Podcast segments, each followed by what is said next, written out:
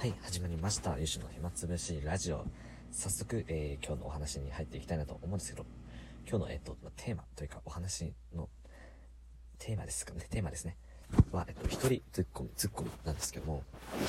えっ、と、僕が今日実際に体験したことだったんですけども、えっと、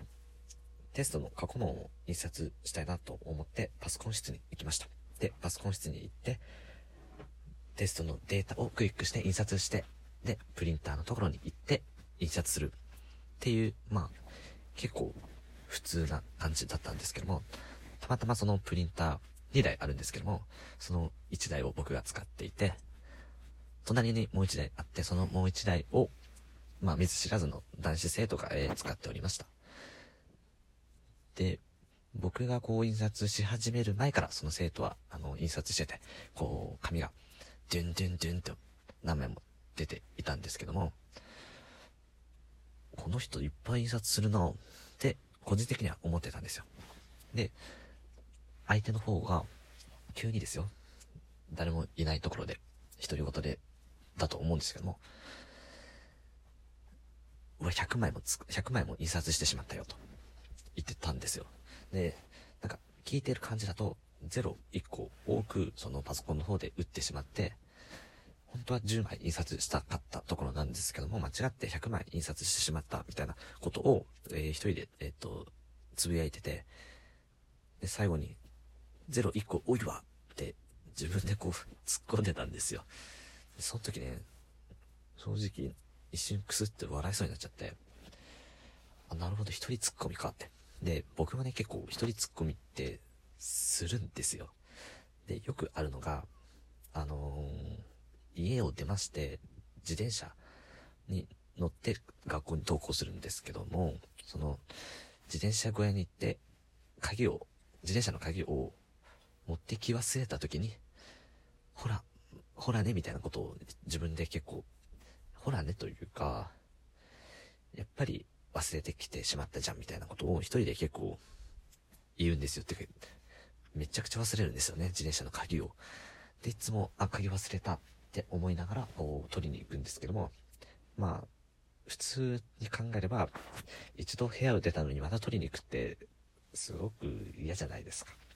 時間ももったいないですし、まあ、イライラも溜まるし、朝っていうこともあって、まあ、できる限りね、結構急いで行きたいじゃないですか。ただね、その中で僕が見つけたその、ポジティブ変換というか、こんな、まあ、嫌なことがあったとしても、どうポジティブに変換できるかみたいな考えたときに、一人ツッコミ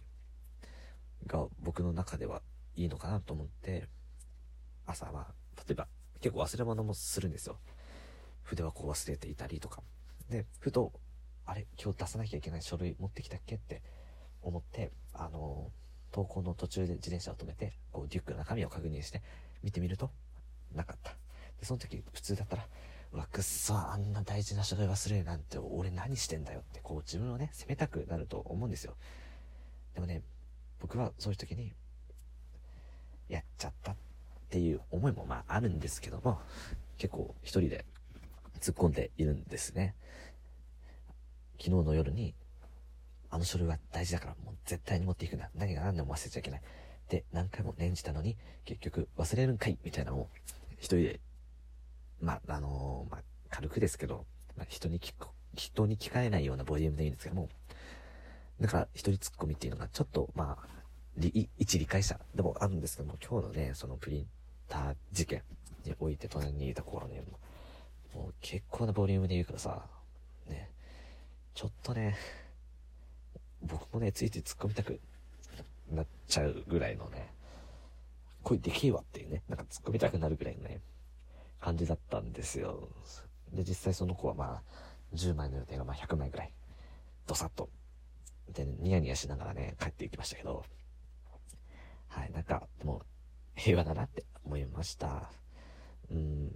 一人ツッコミ皆さんもやったりするんですかねこう、料理してる時とか、自転車に乗ってる時とかも歩いてる時もそうですし、